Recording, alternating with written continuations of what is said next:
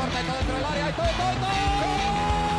Siniestra la pide Deco, intenta meter y lo hace bien para Larso, la deja para todo, todo, todo, todo, todo. No puede apoyarse Juli, que balón acaba de meter para allá. Valenti, Valenti. ¡Gol! Corta de Neymar, la pone por dentro Andrés. Andrés la juega. ¡Qué golazo! ¡Qué gol! Sí, un regate. Mira el segundo el disparo. El rechace tiene que llegar. ¡Gol! Del Barcelona.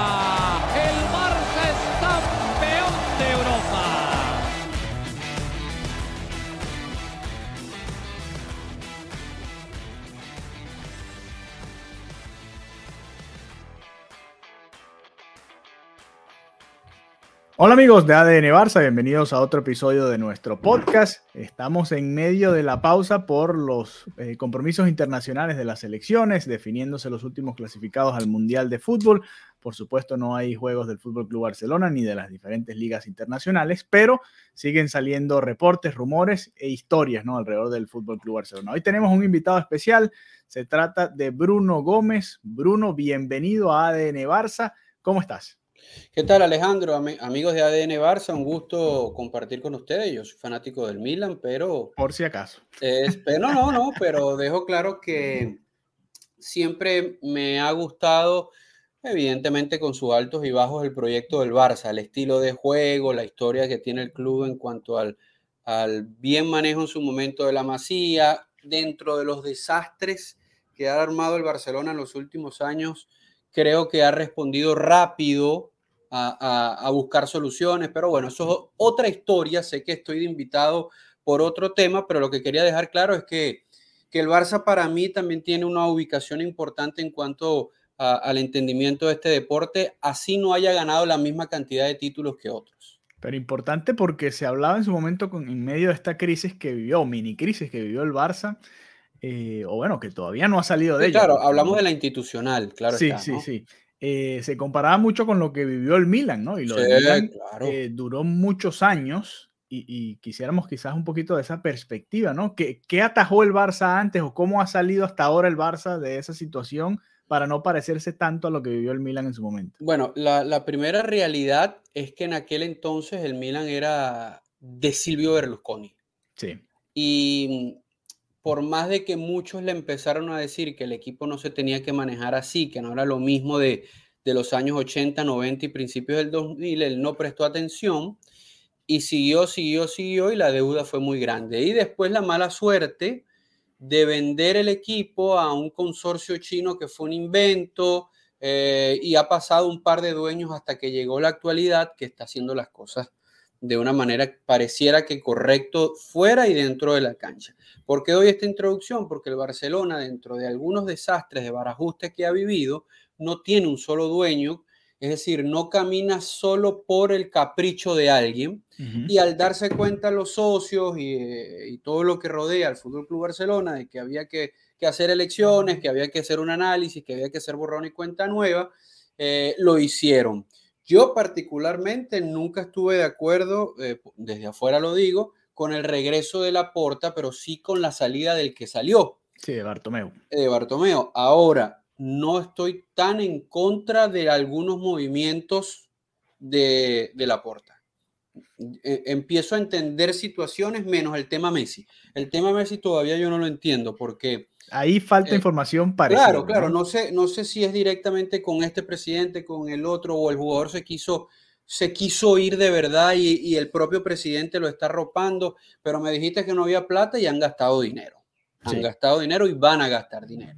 Van a gastar, sobre todo eso es lo que cuando ves hacia atrás dices, bueno, pero si lo vas a, a, utilizar un año después, ¿por qué no lo hiciste antes? Aunque se entiende que, bueno, Messi obviamente no está al mismo nivel del que puedan traer por ese sí, dinero, claro, claro. aunque eh, la misma razón, el, el, contrato este de derechos de, de, de, autor, de, de las imágenes del, del, equipo y todo esto sería lo, el dinero que utilizarían precisamente para traer a ese claro. jugador. Pero bueno, no, eso, eso es tema de, de otro. Pero esa es la diferencia. No es, una... no es, el capricho, no, no, es de varias que pueden existir. Sí. No es el capricho de Berlusconi, que duró varios años. Yo no sé si te acuerdas, pero hubo un momento que el Milan, después de, de la, la, segunda Champions que enfrenta, final de Champions que enfrentan a, a, Liverpool. a Liverpool, en, en, algún momento tuvo a Pato, Kaká, Ronaldinho, Slatan, No importa edad, barriga, quién bebe más, quién bebe menos. Era un dineral que había en nómina, Maldini todavía activo, eh, Sidor, Gatuso, Pirlo. Eh, un desastre en cuanto a nómina y eso pasó factura a la larga. Sí, además, eh, Bruno, no sé si les ha pasado lo mismo. la cantidad de jugadores jóvenes que está sacando el Barça no era la misma que sacaba el Milan o no crees que haya diferencia en En Italia, en Italia ocurre algo y la selección lo refleja los clubes grandes, y aunque el Milan no haya estado en la élite en los, últimos años, eh, tiene que ser un club grande. No, es un grande de Italia y de eh, Europa. Y de, Europa y del mundo. Eh, no, en Italia no le dan la oportunidad justa a, a los jóvenes. Los Chiesa son uno en un millón actualmente.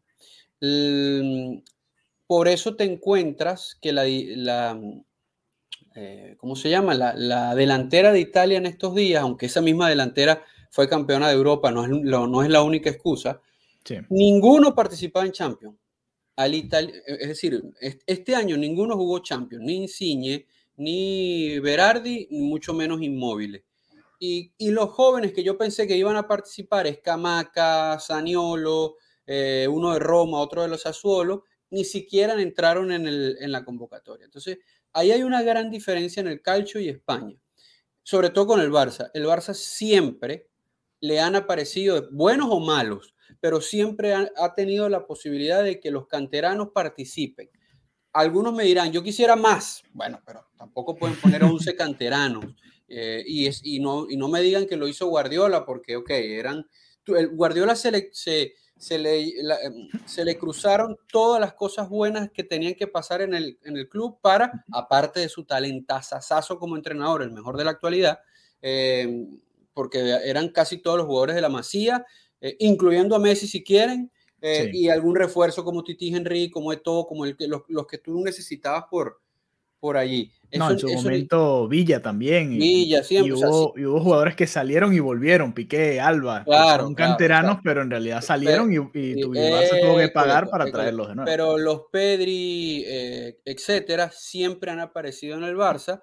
Algunos han sido buenos, algunos han sido regulares, otros han sido muy malos, eh, pero han tenido posibilidades.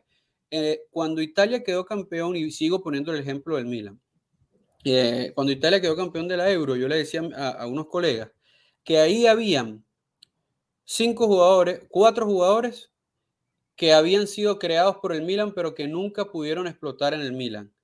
Pezzina, que le hizo, hizo dos goles en el torneo, Locatelli, eh, que hoy juega en la Juventus, pero aquel entonces en el Sassuolo, creo que son tres, porque hay uno que se me está escapando.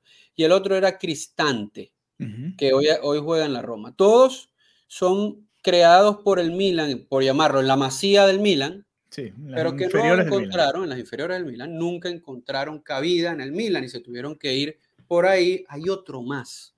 Pero bueno, tendría que, revisar la plantilla y no, tenemos tiempo para eso. Pero ya te hablé de tres en una nómina campeona de Europa que no pudieron en, el club. Y eso le pasa a la Juventus, eso le pasa a, ah, bueno, el Inter ni te cuento, históricamente el Inter ha sido el que menos italianos usa, y depende de la Fiorentina, del Sassuolo, de eh, otros equipos de mitad de tabla para que aparezcan ciertos talentos. Mientras del Piero, Totti, Inzaghi, Vieri, eh, Pirlo, Gattuso, Maldini, Varesi siempre jugaron en los equipos grandes y por eso consiguieron menos Maldini. Maldini no ganó nada con la selección, parece mentira. Por eso Italia fue campeona del mundo del 2006 y en el 82, porque los jugadores estaban en, la élite. En España, por lo menos en el Barça, que es lo que estamos hablando, yo eso se los aplaudo. Eh, siempre ha, habido oportunidad para el canterano. Así es. Bueno, hoy, eh, hoy vamos a hablar no tanto de los canteranos, sino de los rumores o reportes que han venido saliendo en esta fecha FIFA, ¿no? Eh, ¿Y por qué Bruno? ¿Por qué el Milan? Bueno, porque vamos a hablar de Frank Kessie, una de las eh, firmas que ya ha anunciado Fabricio Romano, hablando de italianos, el periodista italiano que ahora es el, la referencia número uno en cuanto a este tipo de transferencias. Ya en Venezuela decimos el papá de los helados el papá de los helados en ese, en ese sentido exacto. Y ya supuestamente hay un acuerdo y ya pasó incluso hasta una supuesta revisión médica y todo. Estaría llegando gratis porque no le tiene que pagar al Milan, pero obviamente le van a pagar un buen contrato al jugador de Costa de Marfil, Frank que si yo le dije a Bruno, Bruno, acompáñame en este episodio de ADN Barça para que me hables un poco de este jugador. Cuéntame un poco a quién se parece Frank, que si es un Busquets, es un Frankie de Jong, es un Pedri, es un Gaby, es una mezcla de, tiene un poco de alguno de estos. ¿A qué juega este jugador? Para mí es el, típico mediocampista que pegaría más en la Premier League. Ok, más de potencia. Más de, potencia. El, un estilo Yaya Touré.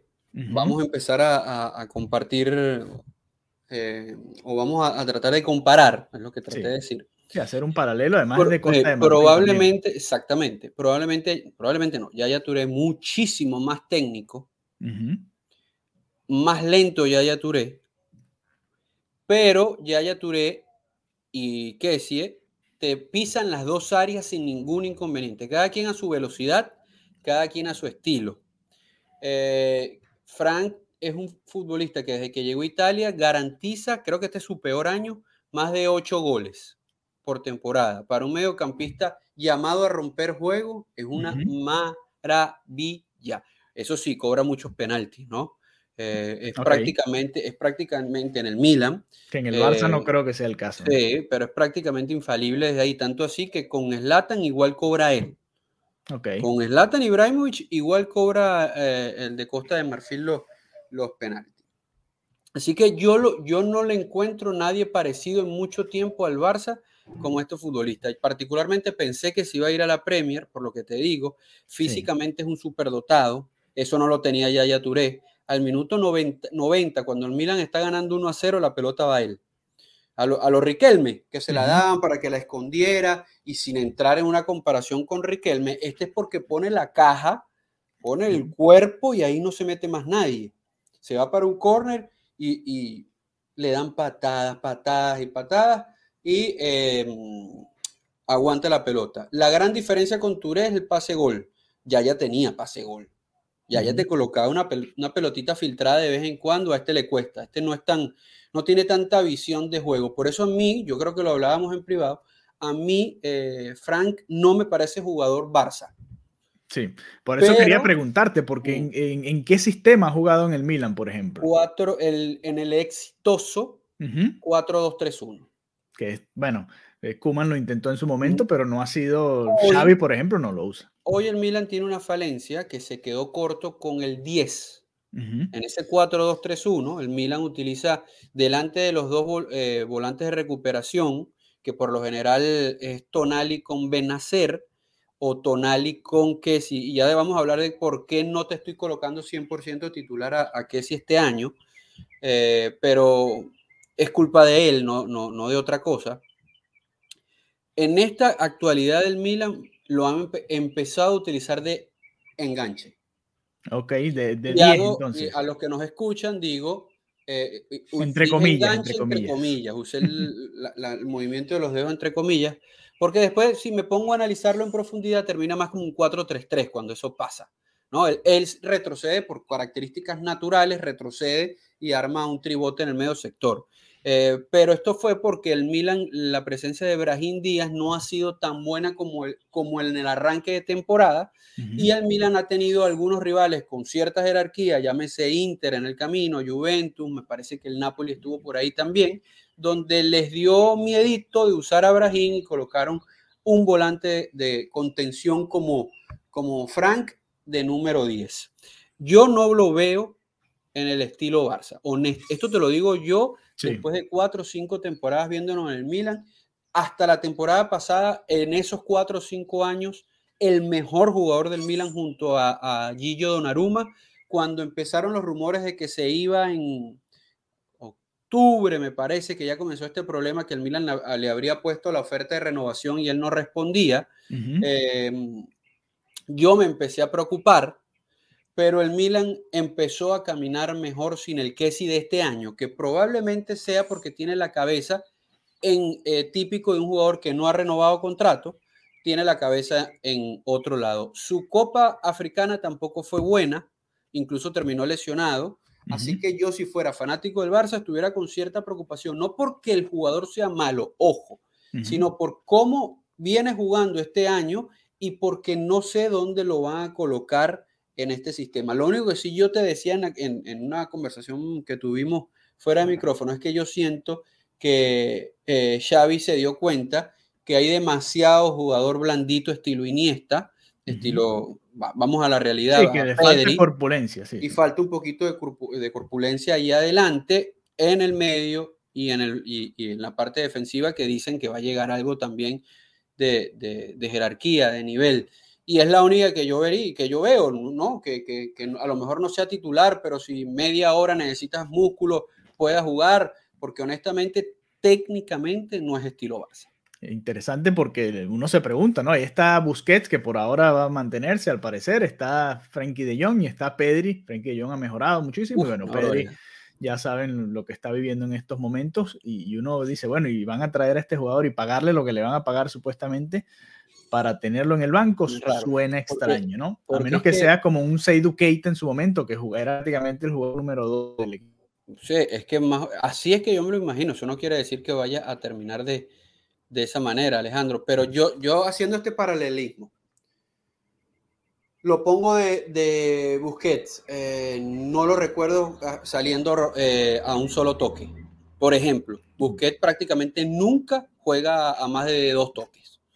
Yo, creo que, yo creo que dos toques es mucho. Ya está pasándose ya. y, porque no le da, porque el, físico no le da y porque su calidad es tal para salir jugando rápido que lo puede hacer. En cambio, en cambio, si necesita aguantarla, girar y ver qué Carrizo va a hacer. Sí, obviamente la calidad de Busquets en eso y la visión de juego es inigualable, ¿no? ¿Lo ves quizás parecido al perfil de un eh, Mascherano o un Rafa Márquez cuando llegaron al Barça en su momento, que eran mediocampistas y después terminaron los dos de centrales, a pesar de que, de que, bueno, no era su función? No, porque es todo menos un futbolista estático. En cambio, eh, Mascherano y Márquez manejaban un diámetro y no se pasaban de ahí. si te das cuenta, por eso te hablaba de pisar las dos áreas Rafa Márquez si habrá hecho goles es porque tenía buen juego aéreo. pero no pero no, porque entró al área rival y ahí definió eh, que sí sí lo hace. y, me parece que el Milan ha tenido urgencias y nunca ha sido él el elegido para utilizarlo como central.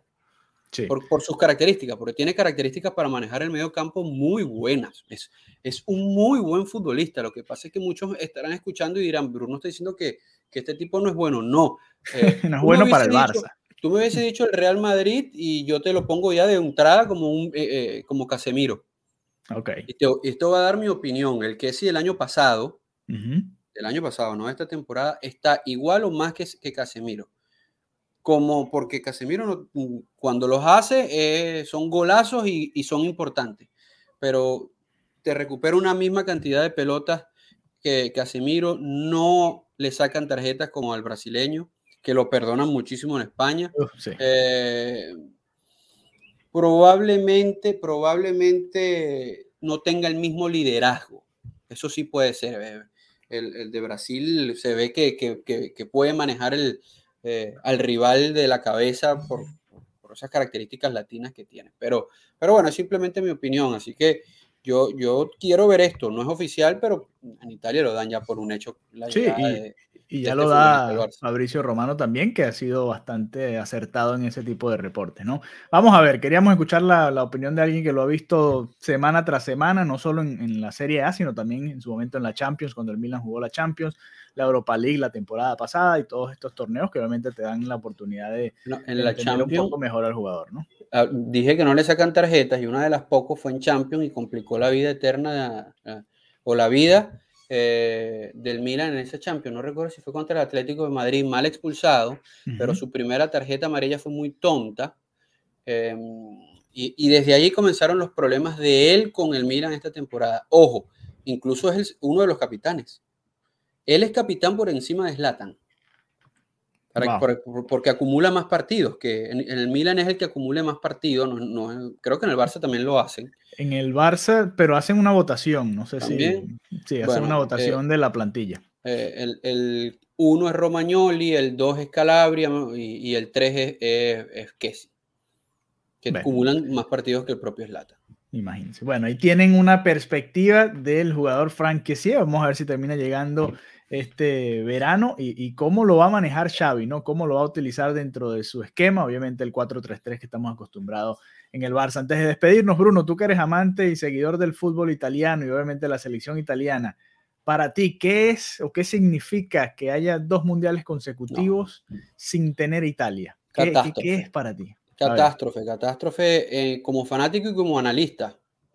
Eh, es muy duro para incluso el Mundial no, contar con Italia, es, pero el Mundial revive o sobrevive sin Italia sin ningún tipo de problema, no estoy diciendo lo contrario. En cambio, Italia ya tener ocho años sin Mundial y va a tener que esperar cuatro más y ver si clasifica, eh, es un golpe durísimo para el fútbol italiano que invita al replanteamiento y no importa la euro. La euro ha quedado en el olvido. No existe la euro en Italia eso que se vivió, que, se, que, que, lo celebramos, incluso en mi familia, ha borrado, se ha borrado. Esta, esta debacle mancha todo eso, porque esta dolió más que la pasada. Primero por lo que te digo, la euro. Vienes con un agrandamiento allí que... El equipo si clasificaba era candidato a ser campeón del mundo. es que yo estoy seguro. Después, bueno, llegó el bajón en un mal momento, pero igual, el equipo sub-21 de Italia le tenía que ganar a Macedonia. Que me perdonen, ¿no? Eh, pero eh, en Italia se tienen que replantear muchas cosas. Y yo te decía alguna de ellas. Te tocó un, repechaje mundialista con jugadores que ni siquiera van a la Champions. y, los que yo te mencioné que dejaron en el, en el vestuario, que ni siquiera los convocaron, Saniolo, Escamaca, tampoco. No es que dejaste fuera jugadores de Champions, no. Porque tus delanteros del Inter, del Milan, de la Juve, mm, del propio Napoli, bueno, que, no fue a ninguno es italiano. Bueno, ya Insigne se va al Toronto, el único de esos equipos que te, que te mencioné. Entonces tienen que cambiar algunas cosas. Sí creo un Mancini, es decir, creo que tiene que quedarse Mancini. El resultado era saca técnico, por supuesto. Claro. Pero para tú sacar a Mancini tienes que traerte a Jürgen Klopp, tienes que traerte a Guardiola, tienes que traerte a Joaquín Lowe, que está sin trabajo, el ex eh, seleccionador de Alemania. Pero para que te traigas a Allegri, a Gatuso, a Pirlo, que hoy en día, por lo menos Gatuso y Pirlo, vamos a darle tiempo al tiempo, aunque ya Gatuso ha tenido tiempo para dirigir y no ha podido, pero eh, Pirlo le dieron una oportunidad de la lluvia y no pudo. Eh, hermano, quédate con lo, con lo que hizo Mancini, que puso al italiano, me incluyo, a soñar que podían ganar un mundial, ganando una euro. Ahora, no clasificaste. Sí. Es un, fracaso y, y por supuesto para nuestra generación que ha crecido viendo los mundiales y viendo Italia es, increíble, ¿no? Impresionante. Ya, ya que ya ves que se quedó fuera Países Bajos, Holanda en, su momento, fue, fue una sorpresa. Fueron los, fueron los dos a la vez. Fue, un golpe durísimo para todos nosotros. Increíble. Y ahora ver a Italia nuevamente fuera, nos pasó acá también Estados Unidos cuando quedó Estados Unidos fuera.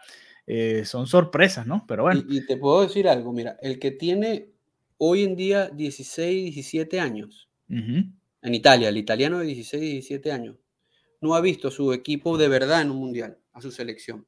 Lo va a oh, ver después de los Claro, porque tenía 6, 7, 8 años y no le prestas atención al, al mundial ese y, eso puede terminar de separar, ah, de separarte de la selección de tu país en una zona, Europa, donde los clubes son incluso más importantes que la selección.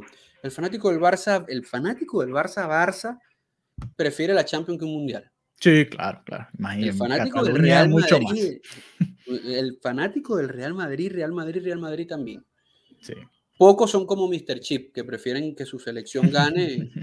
Eh, y en Italia esto no era tan así, pero ahora estos chamos, estos muchachos que tienen 12, 13 años ahorita y que, o, 14, 15, 16, que van a ver al Mundial, a Italia por primera vez en un Mundial, cuando tengan 20, 21, 22 años, digo bien con la cabeza bien puesta en, el fútbol, ¿no? Sí, con noción, con conciencia. Eh, adiós, gracias que en el camino está la Euro, que a lo mejor los pudo haber enamorado un poquito de la selección azul. Ojalá, ojalá me equivoque, ojalá me equivoque. Ojalá. Bueno, ya veremos y, ojalá la selección italiana y los clubes italianos puedan volver otra vez al, frente de, la competencia europea y del mundo, ¿no? Y bueno, estaremos teniendo nuevamente a Bruno Gómez por acá en ADN Barça. hicimos este episodio especial, le dimos el, lunes libre a Mariana para que descanse y vuelva con toda la fuerza. Recordamos, el Barça juega el domingo contra el Sevilla, un duelo importante, si le gana lo empata ahí en el segundo puesto de la clasificación en la liga, esa pelea que está bastante reñida ahí por los puestos europeos en la liga española y por supuesto nosotros eh, volveremos el próximo lunes con otro episodio de ADN Barça. Muchas gracias Bruno, hasta la próxima. Dale, hasta la próxima.